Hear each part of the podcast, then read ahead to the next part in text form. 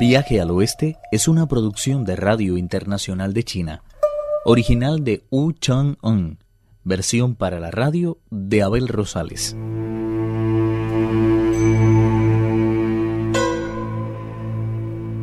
Convencido de que la monstruo que persigue es la hija del de Baraja Li Qing y hermana del príncipe Nata, el rey mono presentó una acusación formal ante el emperador de Jade. Lleno de ira, el de Baraja intentó ejecutar al rey mono. Yo solamente tengo cuatro hijos. ¿Quién es esa otra hija de la que hablas? Muy a tiempo llegó el príncipe Nata, quien recordó a su padre. Quizás lo hayas olvidado. Esa hermana mía en principio no era más que una vulgar monstruo. Hace aproximadamente 300 años se comió las flores y las velas que Buda tenía en la montaña del espíritu. Alarmado, el patriarca budista nos hizo llamar y enseguida organizamos una campaña contra ella. Al capturarla, deberíamos haberla ejecutado, pero cuando nos disponíamos a hacerlo, Buda nos dijo, no pesquen jamás los peces que nadan en los estanques, ni se alimenten de los ciervos que se crían en las montañas. No tuvimos, pues, más remedio que perdonarle la vida, y ella en agradecimiento se ofreció a convertirse en hija suya y hermana mía, haciendo colgar en su palacio unas tablas con nuestros nombres ante las que no deja de arder el incienso. ¿Quién iba a decirnos entonces que iba a volver a sus hábitos perversos y a conspirar contra la seguridad del monje Tang? Estoy seguro de que el peregrino Sun ha encontrado esas tablas entre sus posesiones y eso le ha forzado a presentar su acusación ante el trono. Debe recordar que es hija suya y hermana mía, no por los lazos de la sangre, sino por los de la gratitud. Después de tan detallada explicación, el de Baraja Lichin recordó todo. El príncipe Nata continuó. Se la conoce por tres nombres distintos. Al nacer, se llamó el espíritu roedor del pelaje blanco y la nariz de oro. Después de robar las flores y las velas, empezó a ser conocida como la doble de Kuan Yin. Cuando obtuvo su perdón y decidió establecerse en las regiones inferiores, volvió a cambiarse el nombre y ahora se llama la dama que corre por la tierra. El de Baraja comprendió entonces lo que había ocurrido y se lanzó sobre el peregrino con ánimo de desatarle, pero éste se opuso a que lo hiciera, diciendo ¿Cómo te atreves a desatarme? Es preciso que me presente ante el trono de esta forma. Esto bastará para ganar el caso. El temor entumeció las manos del de Barajalí y dejó sin aliento al príncipe.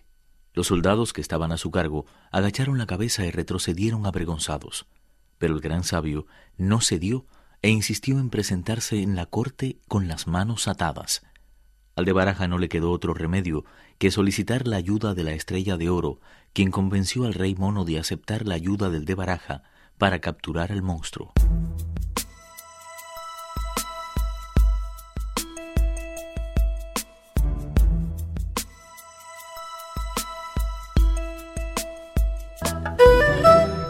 En cuanto el peregrino y la estrella de oro llegaron a la corte, dijeron al emperador de Jade, La mujer que ha atrapado a Mojetán es un roedor de peraje blanco y hocico de oro, que ha conseguido la inmortalidad. De ella son las tablas con los nombres de Tebaraja Li y de su hijo que han sido presentadas como pruebas.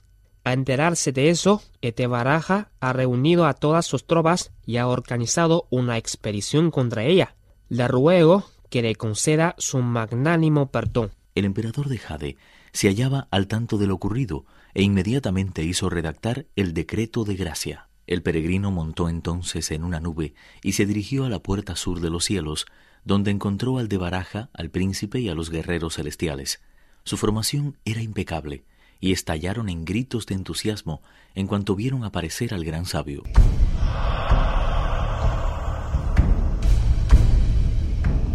Con la ayuda del de Baraja, el príncipe y el ejército localizaron el lugar de la cueva donde permanecían escondidos la monstruo y sus secuaces. El peregrino localizó al monje Tang, el equipaje y el caballo. Aunque le hubiera gustado ajusticiar a la monstruo, el de Baraja se lo impidió. Ha sido detenida por orden del emperador de Jade, así que solo a él le compete determinar lo que ha de hacerse con ella. Es preciso, por tanto, que regresemos cuanto antes a los cielos a informar de cuanto ha ocurrido. Los viajeros se despidieron del de Baraja Lichín y del príncipe Nata, organizaron el equipaje y continuaron el arduo camino hacia el oeste.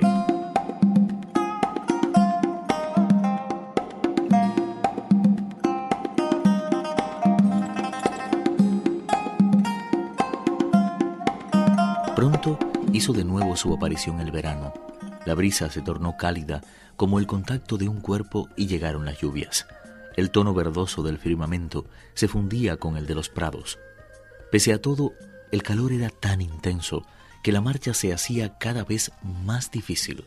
De pronto surgió detrás de unos árboles una mujer con un niño que se dirigió hacia el monje Tang. Deténgase inmediatamente. El camino hacia el oeste únicamente conduce a la muerte. Desconcertado, Tripitaka saltó de su cabalgadura e inclinándose ante ella le dijo Señora, los antiguos decían que el océano era tan enorme para que los peces pudieran saltar a sus anchas, y que en el cielo no hay nada con el fin de que los pájaros puedan volar libremente. ¿Por qué me aconseja que renuncie a mi viaje y no trate de llegar al oeste? A 10 o 12 kilómetros de aquí se encuentra el reino destructor del Dharma. En una reencarnación anterior, su rey debe haber entrado en contacto con un karma malvado. De lo contrario, no se explica que ahora cometa tal cantidad de atrocidades. Hace aproximadamente dos años no se le ocurrió otra cosa que jurar que no pararía hasta no haber dado muerte a diez mil monjes budistas. Hasta ahora ha logrado asesinar a nueve mil novecientos noventa y seis, todos ellos sin nombre conocido, y está ansioso por acabar con otros cuatro más que como todo el mundo, tengan un nombre y un apellido. De esta forma conseguirá redondear el número diez mil. Está claro que, si llegan hasta la ciudad, se convertirán muy pronto en unos bodhisattvas. Le doy las gracias por su amabilidad, señora. Lo que ha hecho por mí no se vaga jamás. ¿Puede decirme si existe algún otro camino que deje a un lado esa malvada ciudad? Si es así, me gustaría seguir esa ruta. No hay manera de dejar a un lado esa ciudad. Simplemente es imposible. A no ser, claro está, que sea capaz de volar. Solo el peregrino fue capaz de descubrir con sus ojos de fuego y sus pupilas de diamante que la mujer era en realidad la bodhisattva Kuan Yin y el niño el muchacho de la riqueza celeste.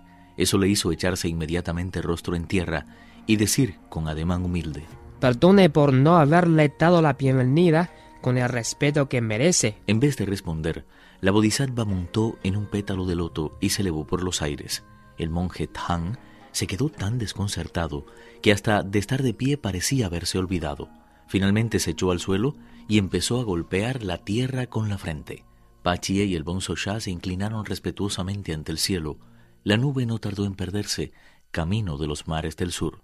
El peregrino se acercó entonces al maestro y le dijo Levántese. Zaporizaba ha regresado ya a su montaña sagrada. Al ver el miedo y la desesperación del monje Tang y sus compañeros de viaje, el rey mono dijo Lo mejor que podemos hacer es salir del camino y buscar un sitio más apartado. Ya veremos qué decisión tomamos cuando hayamos descansado un poco.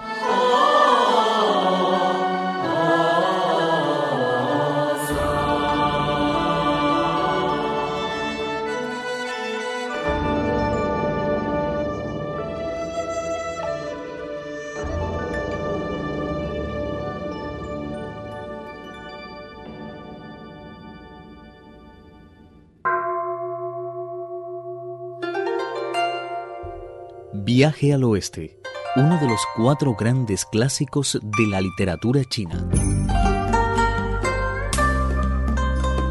Versión para la radio, Abel Rosales. Actuaron en este capítulo Pedro Wang, Carelis Cusidó y Alejandro Lee. Esta es una realización de Abel Rosales, quien les habla, para Radio Internacional de China.